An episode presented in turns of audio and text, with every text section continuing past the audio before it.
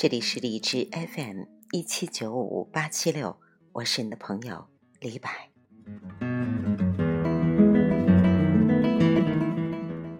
今天想和大家分享一本非常有趣的书籍，名字叫《人类简史》，它的作者来自于以色列的一位年轻的博士尤瓦尔·赫拉利。书籍的内容非常的生动有趣。那么今天想和大家分享来自《人类简史》中采集时代的那些生动的内容，好吧？请随我一起来。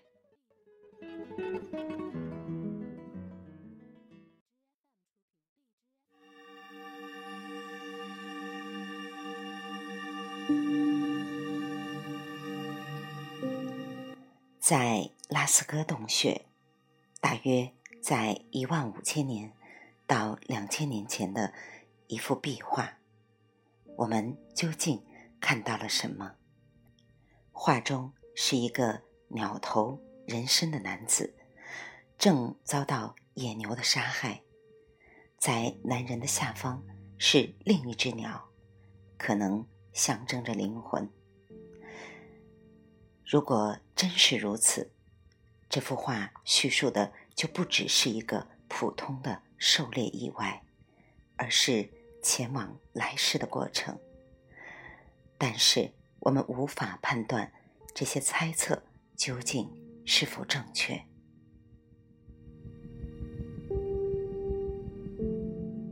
而在九千年前，在阿根廷的手洞留下了。许多许多的手印，看起来这些主人逝去已久的手印，似乎正从岩石里向我们伸来。这可能是远古采集者留下的最感动人心的遗迹之一，但我们没有人知道究竟他想传达什么意义。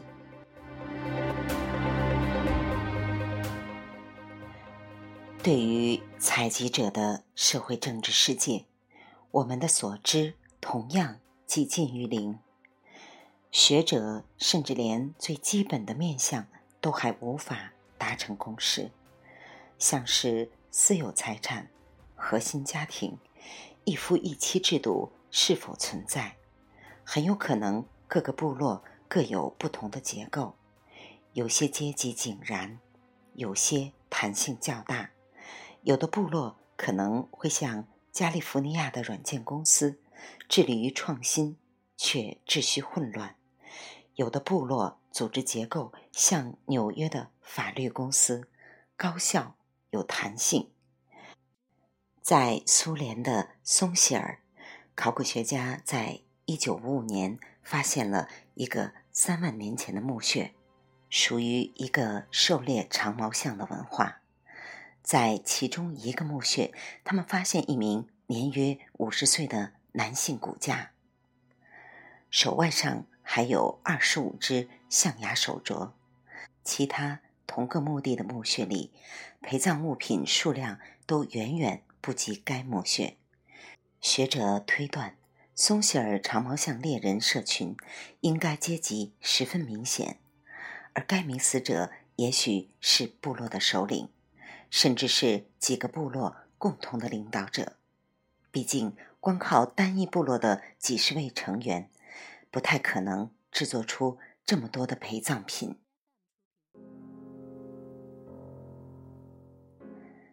考古学家后来还发现了一个更有趣的墓穴，里面有两具头对头的骸骨，一个是大约十二到十三岁的男孩，另一个。是大约九到十岁的女孩，男孩身上盖着五千颗象牙珠子，戴着狐狸牙齿装饰的帽子，皮带上也有二百五十颗狐狸牙齿，这至少得用上六十只狐狸的牙。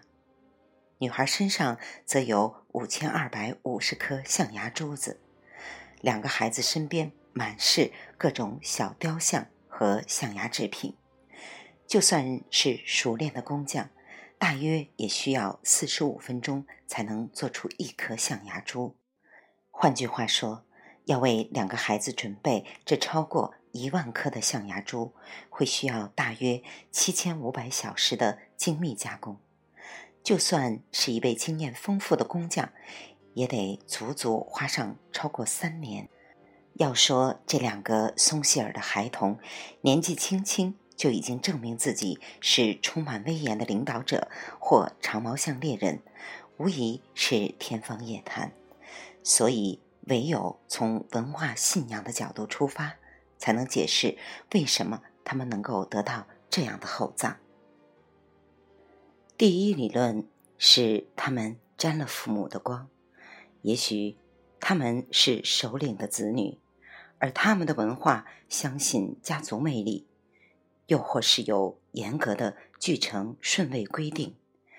至于第二理论，则是这两个孩子在一出生的时候就被认定为某些祖先灵魂转世降生。当然，还有第三种理论。认为他们的葬礼反映的是他们的死法，而不是在世时的地位。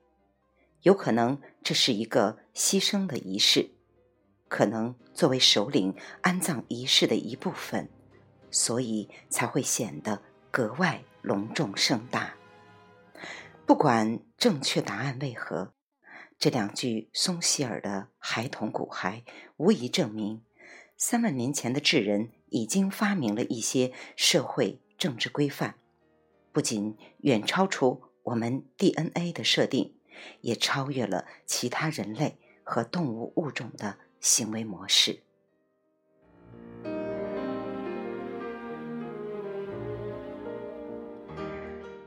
最后还有个棘手的问题，就是战争在采集者的社会扮演了什么角色？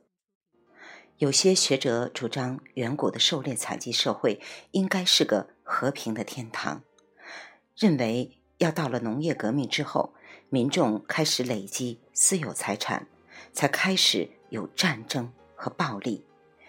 也有学者主张，早在远古的采集时代就已经有各种残忍和暴力的事情。然而，由于我们靠的只有极少数的考古文物。和对现代采集社会的人类学观察，这两派学说可以说都只是空中楼阁。虽然现代人类学的观察十分耐人寻味，但却问题重重。现在的采集者主要住在北极和卡拉哈里沙漠这种偏远和荒凉的地区。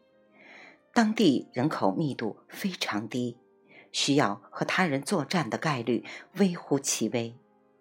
此外，近几代的采集社会也越来越受到现代国家操控干扰，也避免了爆发大规模冲突的可能。欧洲学者只曾有两次机会能够观察到采集社会形成较大、相对人口密度较高的情形。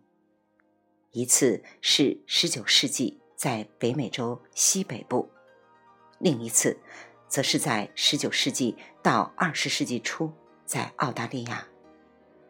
而不管是前一次的美洲印第安人，或者后一次的澳大利亚原住民，都发生了频繁的武装冲突。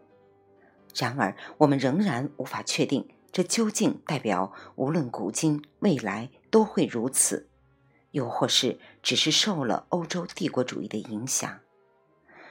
目前的考古发现不仅数量少，而且模糊不清。就算在几万年前曾经发生的战争，现在究竟还会留下什么线索？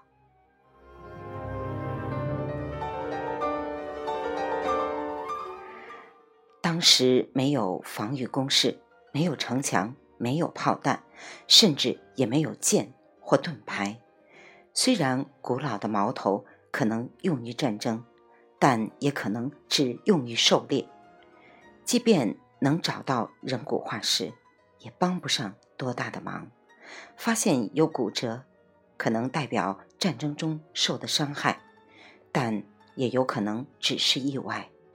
而且就算没有骨折，也无法确定某位远古人士绝非死于非命。毕竟，光是伤到软组织也足以致命，但不会在骨头上留下任何痕迹。更重要的是，在工业时代之前，战乱中百分之九十以上的死者其实是饿死、冻死、病死，而不是直接被武器攻击而死。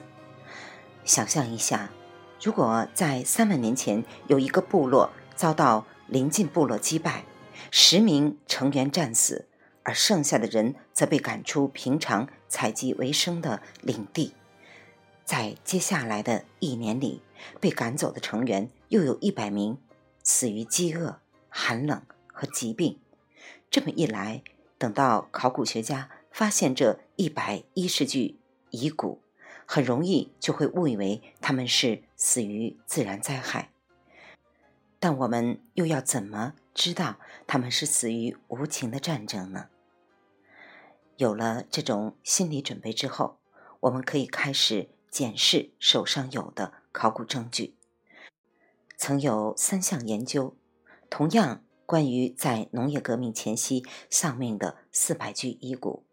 第一项研究在葡萄牙，只发现两名明显死于暴力伤害；第二项在以色列，所有和人为暴力有关的证据更是只有头一具头骨上有一条裂痕，如此而已。但第三项研究是多瑙河谷的多处遗址，在这四百具遗骨中，共有十八具显示曾受到暴力伤害。四百比十八或许听起来并不多，但其实这个比例已经相当高了。假设这十八人确实都死于暴力伤害。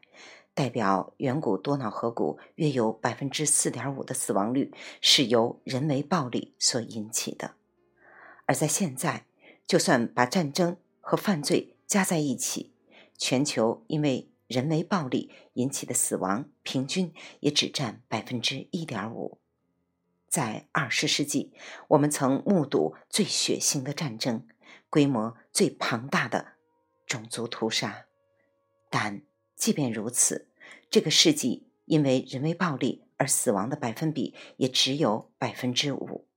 所以，如果这个研究显示了典型的情形，远古多瑙河谷暴力肆虐的情形就和二十世纪差堪比拟。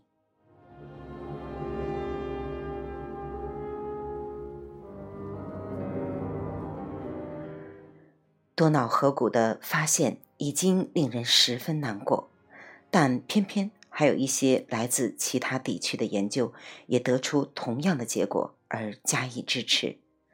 在苏丹的杰贝尔撒哈巴遗地，曾发现一处一万两千年前的墓地，里面有五十九具遗骨，其中有二十四具的骨骸里或附近发现了剑簇和矛头。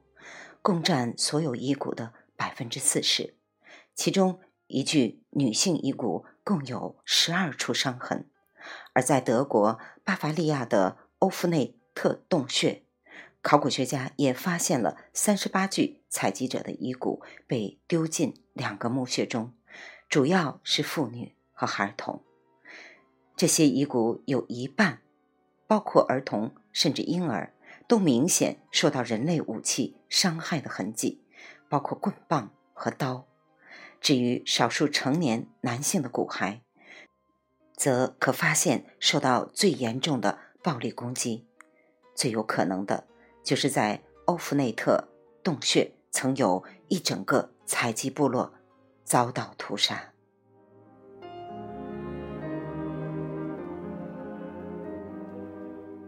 那么？究竟哪个更代表远古的采集社会？是以色列和葡萄牙那些看来生活和平的遗骨，还是苏丹和德国那些人间炼狱？答案是两者皆非。我们已经看到，采集社会可能有许多不同的宗教和社会结构，可以预测，他们也同样有不同的暴力倾向。可能在某些时期、某些地区一片平静祥和，但在其他地区却是动乱不断。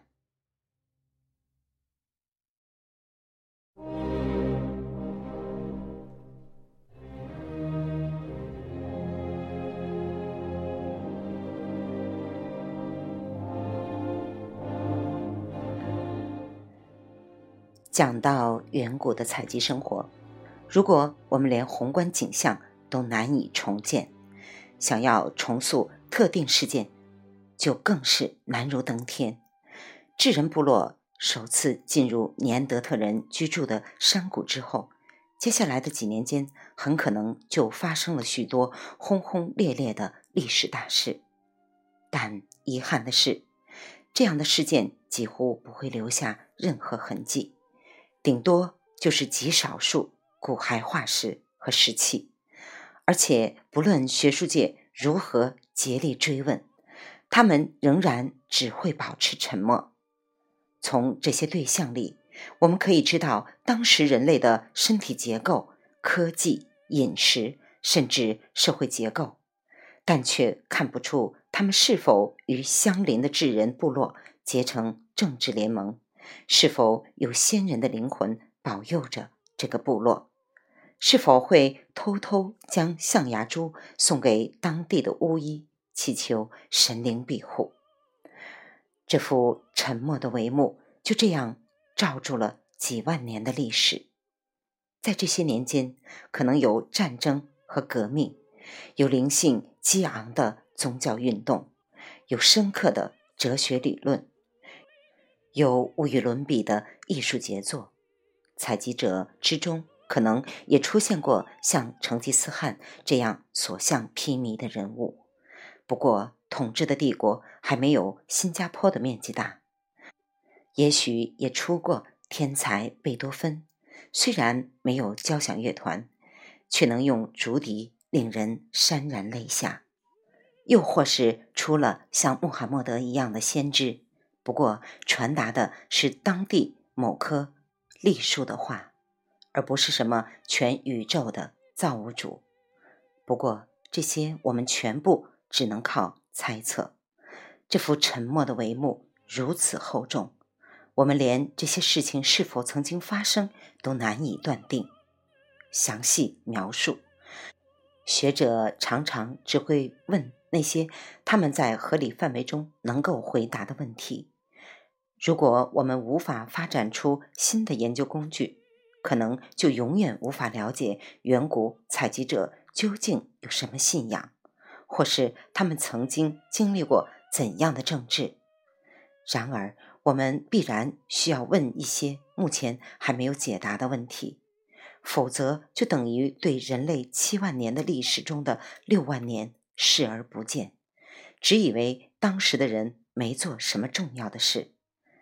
但事实上，他们做了许多非常重要的事情，特别是他们还形塑了我们现在的世界，程度之大出乎许多人意料。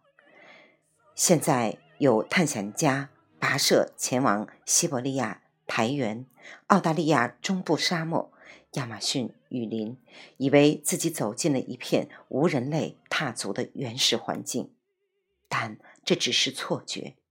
即使最茂密的丛林、最荒凉的旷野，其实远古采集者都早已到过，而且让环境起了极大的变化。早在农村第一个农村形成之前，采集者是如何让地球的生态改头换面？整个动物界从古至今最重要也最具破坏性的力量。就是这群四处游荡、讲着故事的智人。